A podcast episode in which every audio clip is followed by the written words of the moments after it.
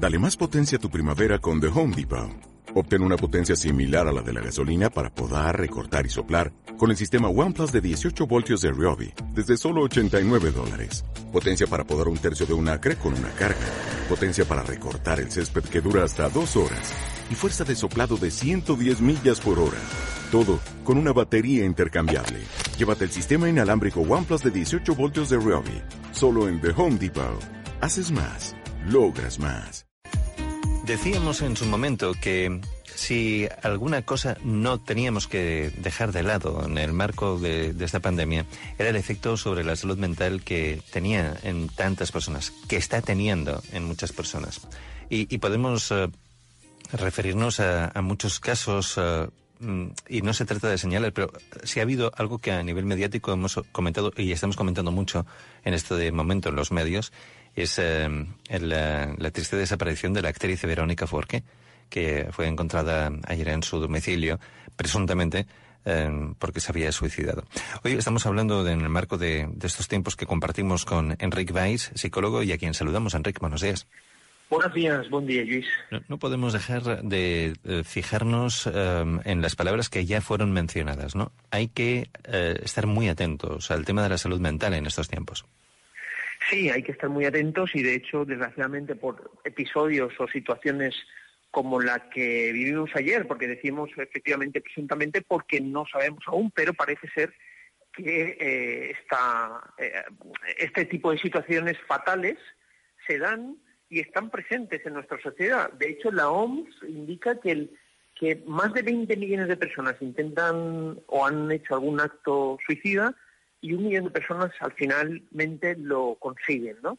Eh, qué importante es la salud mental y gracias también, en este caso, a, ti y a la cadena SER por, por acercar todas las semanas situaciones de vida que hay personas que no saben cómo afrontarlas y eh, llegan a un punto en el que ven como única salida esta situación fatal que es el suicidio. La persona que se quiere o que finalmente se suicida no es eh, no, quiere acabar con su vida, porque muchas personas que dicen, uy, ¿por qué se da? Primero es un tema muy complejo, no es algo sencillo, no es eh, una única causa, es multifactorial, suceden muchas cosas y es una connotación de, de hechos una de las, de, las, de las explicaciones, lo que comentaba, no es que quiere acabar con su vida, sino quiere acabar con esa situación que no ve salida y que le genera mucho sufrimiento. De hecho, hay señales previas para poder identificar. Antiguamente había una creencia que se daba también eh, y que estaba muy presente en los medios de comunicación, que si se hablaban de este tipo de situaciones, eh, aparecía el efecto contagio, que es que todo el mundo también, o que eh, se imitaba este tipo de situaciones. Y hoy en día está justamente demostrado lo contrario, que hablarlo lo que hace es, em, mm, vamos a decir, normalizar una situación, no ocultar ni tampoco generar un tema tabú a algo que desgraciadamente se da y que está relacionado con la salud mental. Eh, decía que hay diferentes señales, una de ellas es la persona verbaliza que ya no quiere hacer las cosas que antes mm, le gustaban hacer, es como un abandono de todas las áreas y entra en una tristeza absoluta, en una oscuridad que se ve incapaz de afrontar. Otras señales es como, por ejemplo, abandono de la higiene corporal, la higiene eh, personal, luego verbaliza cuestiones de vida, de sufrimiento, de será mejor que mm, abandone esta vida, eh, soy una carga. Entonces hay frases que esto, por eso lo informamos, para que la persona también esté pendiente y sea consciente, no ningunee. O otra creencia que esto entraría en el tema de los mitos, que hay gente que piensa que si se habla o no se lo voy a preguntar a la persona a lo mejor que está pasando por una depresión mayor o porque está mm, verbalizando que se quiere suicidar, porque lo voy a inducir a hacerlo. Es falso. De hecho, la persona que tiene ese, ese sentimiento o esa idea no lo cuenta por vergüenza, por culpa, por carga. Entonces cuando lo habla es una forma de abrir esa válvula, esa presión. O sea, eh, lo que estamos intentando, eh, y siempre lo hemos remarcado en todos los programas, que cuando uno habla está elaborando ese malestar y ese sufrimiento. Entonces está soltando esa angustia. Y una angustia compartida es menos angustia. De hecho, es muy importante, ¿no? Entonces, bueno, eh, la salud mental cada vez está mucho más presente eh, a raíz de toda esta pandemia, pero sobre todo a raíz también de situaciones estas, como las que vivimos, ¿no?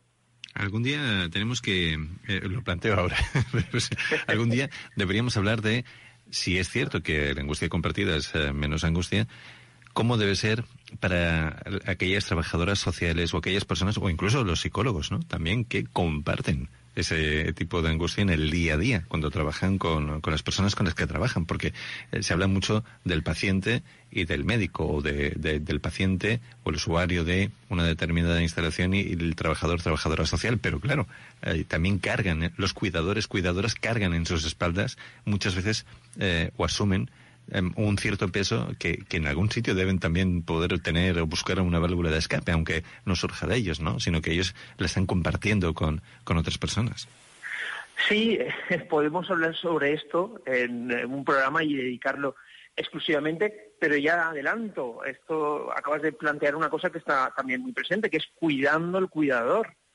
Eh, para eso es cierto que cada profesional, cada sanitario o cada persona que se dedica al ámbito de las personas y de, ciertas eh, enfermedades, es cierto que tiene que tener esas válvulas de escape, lo que decíamos, esas puertas de salida de emergencia que le ayuden también a desconectar. Ah, bueno, a mí personalmente yo canalizo también toda esa carga emocional, pero no lo hablo de forma despectiva, sino al revés, una forma también de liberar todas esas tensiones es a través del deporte. Eh, cojo la bici y, desconecto, me hago eh, cuatro, cinco, seis kilómetros y es una forma también de, soltar, ¿no? Entonces, es los mismos eh, hábitos que también aconsejamos a los pacientes, intentar tener momentos de ocio, desconexión, hablar también. hay terapeutas que tenemos también otros terapeutas con el cual también desconectamos y hablamos de, de las cuestiones profesionales y personales. Entonces es normalizarlo, ¿no? Incluso eh, el psicólogo también va al, psicólogo y normalizar y no pasa nada. Es una forma también de elaborar, digerir situaciones de vida, porque todos tenemos problemas. Y decía un psicoanalista argentino que veníamos al mundo fallados de fábrica, ¿no? Que cada uno tiene sus circunstancias. Pero ante eso, intentarlo equilibrar a raíz de, bueno, pues de la psicología, de la medicina, para poder también eh, soltar todas esas preocupaciones y angustias que nos eh, bueno ocurren a diario. Un tema de pagos porque no llego a final de mes, una situación de, de pareja. A mí el, otro día me preguntaban, Enrique, ¿tú qué ves en consulta?